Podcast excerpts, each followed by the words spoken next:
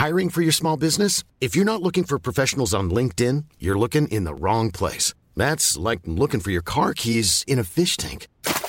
LinkedIn helps you hire professionals you can't find anywhere else, even those who aren't actively searching for a new job but might be open to the perfect role. In a given month, over 70% of LinkedIn users don't even visit other leading job sites. So start looking in the right place. With LinkedIn, you can hire professionals like a professional. Post your free job on linkedin.com slash people today.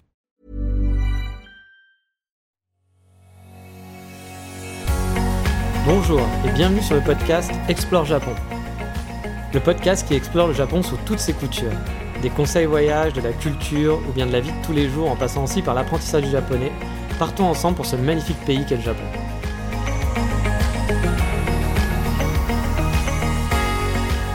Bonjour à tous, aujourd'hui on repart dans la thématique découverte de lieux au Japon et on part pour le Kansai, donc la région de Kyoto et Osaka. Et on va aller plus particulièrement se balader autour du lac Biwa, le plus grand lac du Japon. C'est parti Alors voilà, souvent quand on voyage au Japon, ou même quand on habite au Japon, il y a un moment donné, on ira à Kyoto. C'est un peu un passage obligé. Puis bien entendu, si on est à Kyoto, on va essayer d'aller à Osaka, à Kobe, voire à Nara, parce que c'est proche, c'est facile d'accès et que c'est joli. Voilà, il y a plein de choses à faire là-bas. Alors bien sûr, je vous dirais pas de faire l'impasse sur ces lieux-là, mais parfois on a le temps d'explorer plus, on va rester plus longtemps sur Kyoto et on a du temps, voilà, pour aller voir un petit peu plus loin. Ou alors lors d'un deuxième voyage, ben voilà, on va avoir envie de pousser l'exploration euh, plus loin. Et franchement, le lac Biwa est parfait pour ça. C'est seulement à 10 minutes de train de Kyoto. Vous vous rendez compte, 10 minutes de train. C'est encore plus près que d'aller à Osaka pour, pour le coup. Alors vous allez me dire, ok, c'est sympa, c'est un lac, mais bon, si j'y vais pas l'été, ouais, on peut nager, c'est cool, on peut se balader sur le lac, mais qu'est-ce qu'on y fait réellement, quoi? Alors c'est vrai, on peut nager. Euh, il y a même des plages de sable fin euh, qu'on peut trouver en fait euh, sur le lac Biwa. Et l'été, c'est un bon spot pour les gens qui habitent Kyoto, par exemple, pour bah, profiter un petit peu bah, de l'eau, voilà, vu qu'il fait très chaud. Parce qu'il y a bien la mer à Osaka et à Kobe, mais je pense que si on veut vraiment être tranquille, pour nager en tout cas et pour voilà prendre un peu le soleil, le lac Biwa c'est vraiment parfait pour ça. Et puis tout autour en fait du lac, il y a des montagnes et donc il y a une tonne de randonnées avec des paysages qui sont vraiment magnifiques. Vous avez un lac entouré de montagnes, c'est super beau. Mais on ne fait pas que ça au lac Biwa et je vais justement vous parler un petit peu de tous les coins intéressants tout autour du lac. Alors déjà pour info, le lac Biwa se situe dans la préfecture de Shiga. Voilà. Et euh, quand on a envie en fait d'un coin plus calme, quand on habite Kyoto, si on en a marre un petit peu du tourisme de masse, bah, vous serez largement plus tranquille au lac Biwa. Parce que souvent, en fait, les touristes ne vont pas si loin. C'est pas. Alors, il y en a, je vous dis pas qu'il y en a pas, mais voilà, souvent les touristes vont rester à Kyoto, vont aller à Osaka, à Kobe, mais ils vont pas plus loin. Donc, si vous en avez vraiment marre d'avoir des touristes de partout, au lac Biwa, vous serez beaucoup plus tranquille. En plus, le côté pratique, c'est qu'on peut faire des day trips en partant d'à peu près partout. C'est-à-dire que si vous êtes à Kyoto, à Osaka ou à Nagoya, c'est très simple d'aller au lac Biwa et ça se fait très rapidement. Bon, alors après, on est bien d'accord, hein, quand je vous dis des day trips, ça ne veut pas dire que vous allez faire tout le tour du lac Biwa et que vous allez faire toutes les attractions qu'il y a autour du lac Biwa en une seule journée.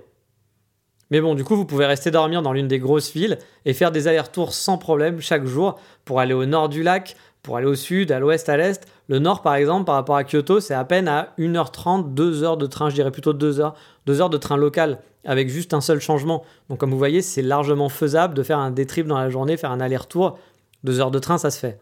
Mais bon, maintenant, il est temps de prendre le train pour aller voir justement tout ce qu'on peut faire autour du lac Biwa. Alors on va commencer par peut-être le spot le plus connu, mais qui vaut vraiment le détour, c'est Ikone. Alors Ikone, en fait, c'est connu parce qu'il y a un petit château qui est assez rare parce qu'il est encore d'époque. Il y a très peu de châteaux qui sont encore d'époque, la plupart ont été reconstruits, ont été détruits et reconstruits, et lui, il est vraiment d'époque, et il est vraiment tout mignon. Il surplombe le lac, on a une vue magnifique sur le lac Biwa et sur les montagnes, et franchement, ouais, c'est très très cute. Euh, il est tout petit, c'est pas le plus gros, c'est pas le plus majestueux, mais il a son charme. Et euh, vous allez, si vous aimez les chats, la mascotte du château et de la ville, c'est Iconia. Il y a une petite musique qui passe en boucle, on devient vite fou si on reste longtemps sur place, mais vous la verrez partout, c'est vraiment la mascotte de la ville. Euh, j'ai même vu des pierres tombales à l'effigie de Iconia. Alors bon, je ne sais pas si j'enterrerai euh, voilà, ma famille ou avec une, pierre tombale Iconia, mais bon, on ne sait jamais, il y a peut-être des fans. C'est un peu bizarre quand même, mais c'est le Japon, hein. il y a toujours des trucs bizarres au Japon.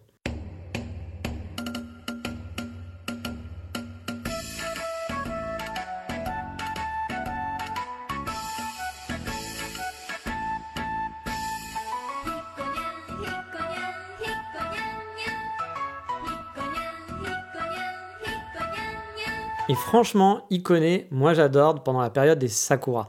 C'est un de mes spots préférés, car dans le parc du château, il y a énormément de sublimes cerisiers en fleurs, avec la vue des douves qui l'entourent. C'est vraiment magnifique. Moi, c'est vraiment un de mes endroits préférés où j'adore flâner pendant, la période des sakura. En plus, il n'y a pas trop de monde. Euh, les touristes ne vont pas encore en masse à Ikone. La plupart du temps, quand je vois des touristes sur place, ça va être des touristes japonais, voire un petit peu des touristes chinois.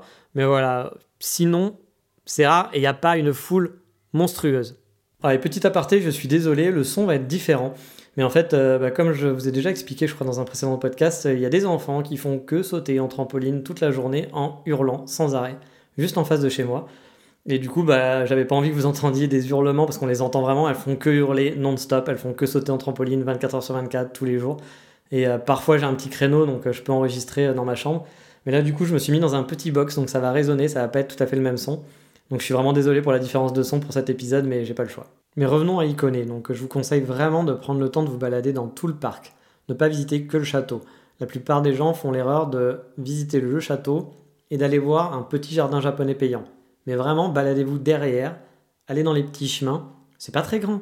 Et personne n'y va en fait, souvent on est tout seul dans le parc et c'est là que c'est le plus joli parce qu'il y a des magnifiques cerisiers en fleurs, surtout à cette époque-là de l'année, mais même en dehors des cerisiers, c'est calme, ça fait une petite balade assez sympa. Donc en plus du château, moi franchement, je vous le conseille vraiment. Ikone, c'est environ à 1h30 de Kyoto en train direct via la gare de Kyoto. Donc quand je vous dis que c'est pas loin, c'est vraiment pas loin. 1h30 dans une journée, ça se fait vraiment très facilement. Je vous conseille au moins une bonne demi-journée sur place, mais une journée c'est peut-être un peu too much, mais une demi-journée c'est bien et vous pouvez le coupler avec autre chose. Vous allez voir, il y a, d'autres visites à faire qui sont juste à côté. Alors je préfère vous préciser aussi dans cet épisode, je vais juste vous donner des pistes et vous expliquer pourquoi le lac Biwa c'est top. Mais par contre, je vais pas aller en détail sur chaque place. Je referai des épisodes spécifiques pour chaque coin, comme pour Iconé, parce qu'il y a plein de choses, des, petits, trucs que je peux vous dire, des anecdotes, des bons cafés, des bons restos parfois que j'ai pu visiter.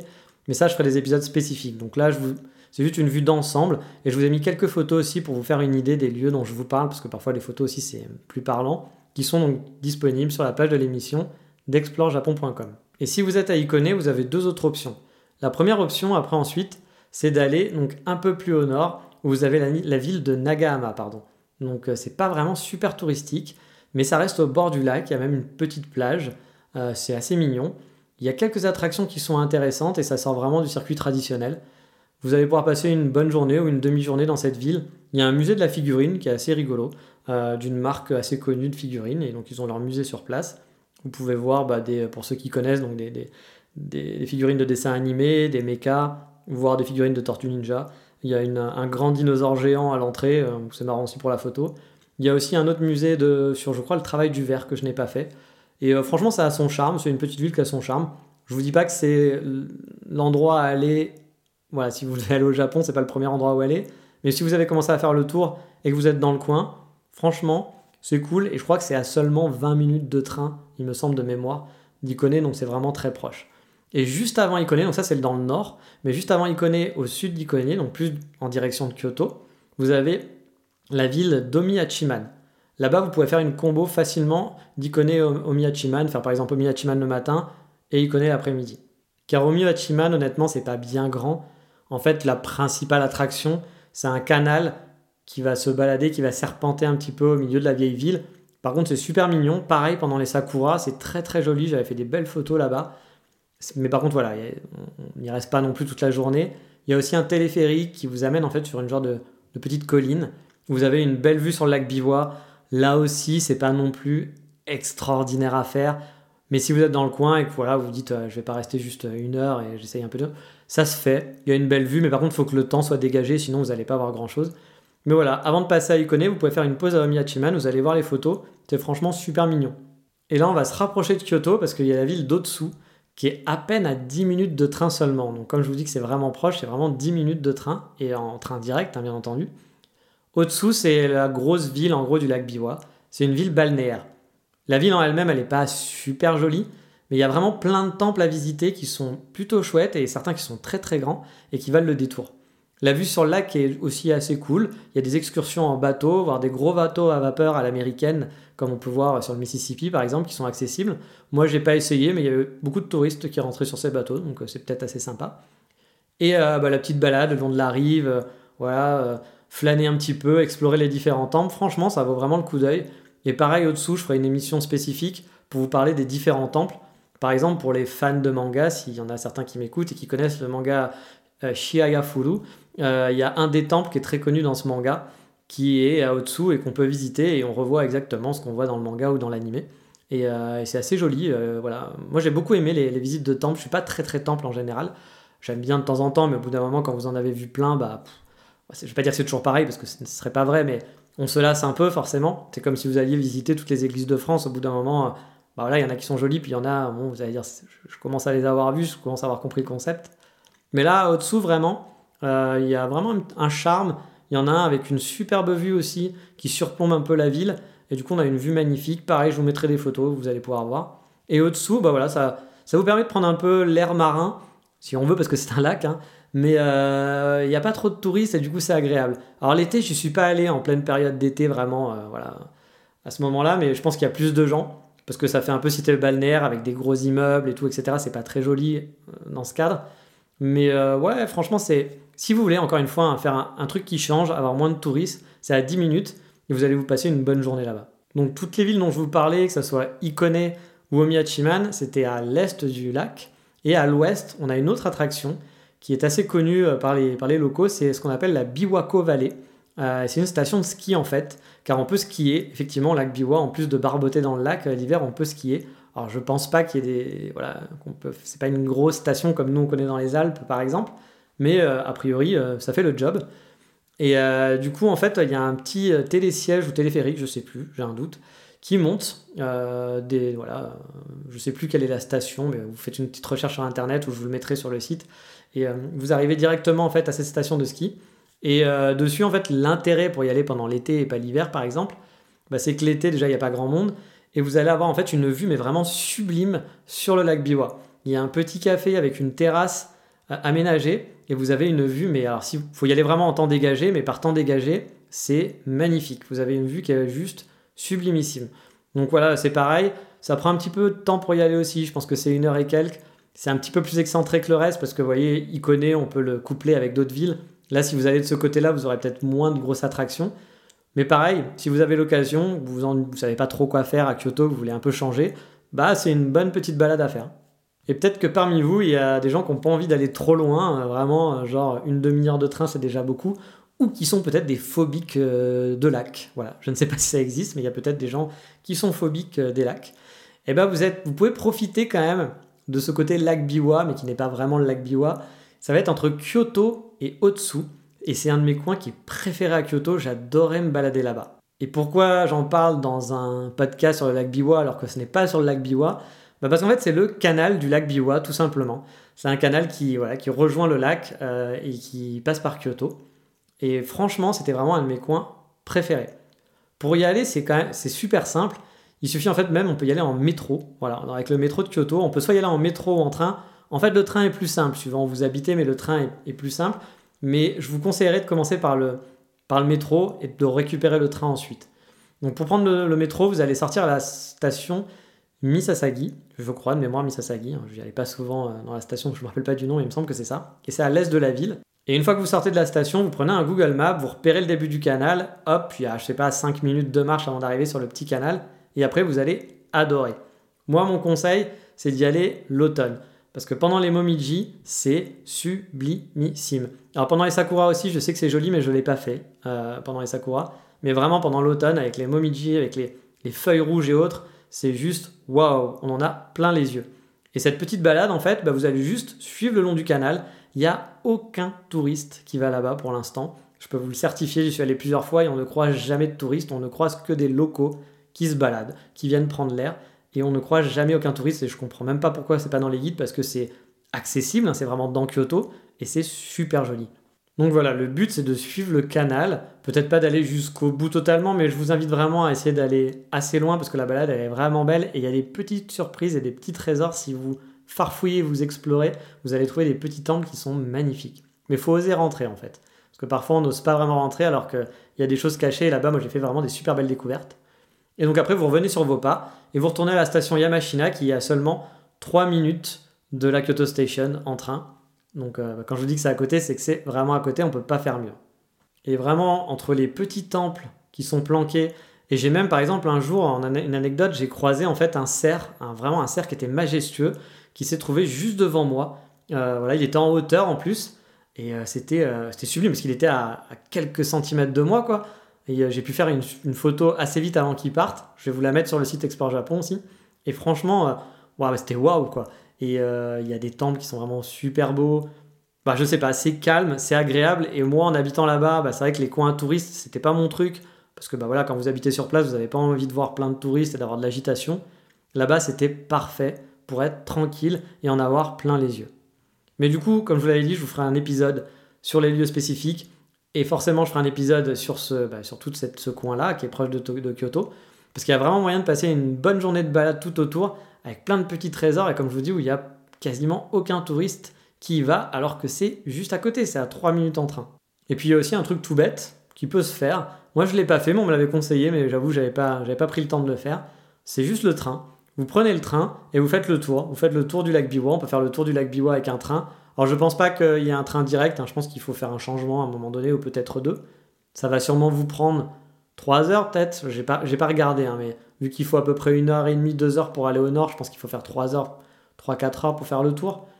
Et, euh, mais ça peut être très joli parce que vraiment les montagnes avec le lac, on a des vues de temps en temps qui sont vraiment sublimes. Alors parfois bah, vous passez au milieu de ville, donc c'est pas très joli. Vous, vous êtes un petit peu excentré euh, au milieu de nulle part. Mais souvent il y a des vues qui sont très très belles. Moi je me souviens, j'adorais passer euh, quand j'allais à Icône et autres et qu'il y avait de la neige sur les montagnes qu'on voyait juste à côté, avec le lac à gauche, les montagnes à droite enneigées. C'était juste vraiment magnifique. Donc vous l'aurez compris, moi le lac Biwa c'était vraiment un de mes endroits préférés euh, quand j'étais à Kyoto, quand j'habitais là-bas. Et c'est vrai que le Kansai est très pratique pour ça, parce que vous avez énormément de lieux qui sont très pratiques et accessibles en train. Vous pouvez aller à Kobe, vous pouvez aller à Osaka, vous pouvez aller dans des coins beaucoup plus reculés, mais qui sont très jolis, très facilement et pour pas cher. Le Kansai a vraiment cet avantage-là de pouvoir bouger dans plein d'endroits qui sont totalement différents. Mais bon, on reparlera en détail de toute façon de tous ces endroits dans des épisodes spécifiques. Maintenant, on va quitter le lac Biwa et on va passer au coup de cœur du moment. Et pour ça, on va encore prendre le train, mais cette fois direction Hiroshima.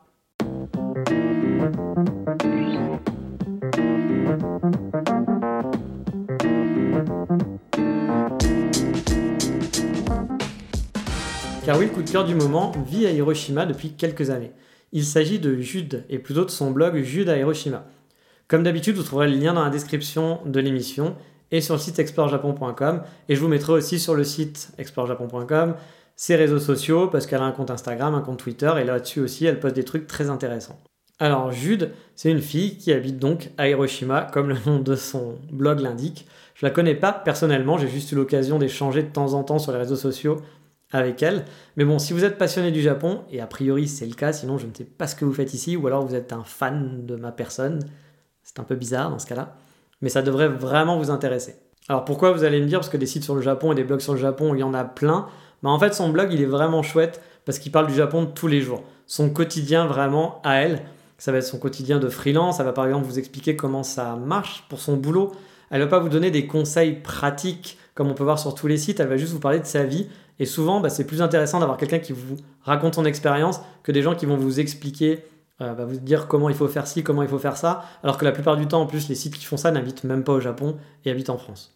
Et puis souvent sur les sites euh, fans de Japon ou qui parlent de Japon, on va vous donner des conseils voyage, on va vous dire les gros trucs euh, qu'on dit toujours, que moi aussi hein, je raconte dans ce podcast.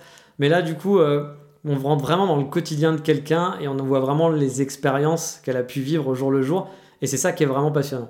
C'est bien écrit et vraiment, comme je vous dis, on rentre dans le quotidien, on apprend sur son travail, elle s'est lancée en tant que freelance. On a découvert comment, voilà, euh, elle a pu se lancer en freelance, ses retours sur si c'était difficile, si c'était facile. On la voit évoluer avec ses amis, on apprend un peu plus à connaître les vrais japonais. Ça permet vraiment d'appréhender plus en profondeur la vie au Japon, je trouve, et c'est vraiment bien fichu. Avant d'être en freelance, elle travaillait dans une agence de design, il me semble. Et si je dis pas de bêtises, elle, s'occupait de la partie française de l'île de Miyajima, euh, qui est donc la petite île euh, touristique en face d'Hiroshima. Donc voilà, ça fait des années qu'elle vit là-bas, elle connaît vraiment bien le Japon. Et franchement, si vous ne connaissez pas son blog, allez-y parce que pour moi c'est un des meilleurs blogs traitant du Japon. Mais voilà, c'est fini pour aujourd'hui et dans le prochain épisode on va attaquer un gros dossier, ça sera peut-être un podcast un peu long, mais ça sera pour vous expliquer comment choisir son école de langue au Japon si vous souhaitez tenter l'aventure. En fait je vous donnerai quelques petits conseils pour bien choisir son école. Il y a des sites qui sont vraiment bien faits pour ça. Et puis il y a des choses qu'il faut prendre en compte avant de choisir son école. Mais tout ça, sera dans le prochain épisode. Donc je vous dis à bientôt pour le prochain épisode. Mata, ciao, bye bye.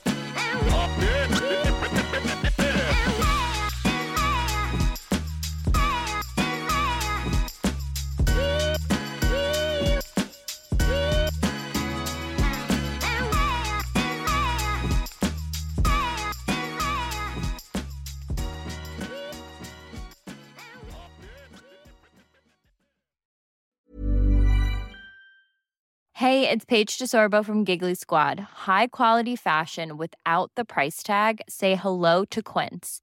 I'm snagging high-end essentials like cozy cashmere sweaters, sleek leather jackets, fine jewelry, and so much more. With Quince being 50 to 80% less than similar brands. And they partner with factories that prioritize safe, ethical, and responsible manufacturing. I love that. Luxury quality within reach. Go to quince.com slash style to get free shipping and 365 day returns on your next order. Quince.com slash style.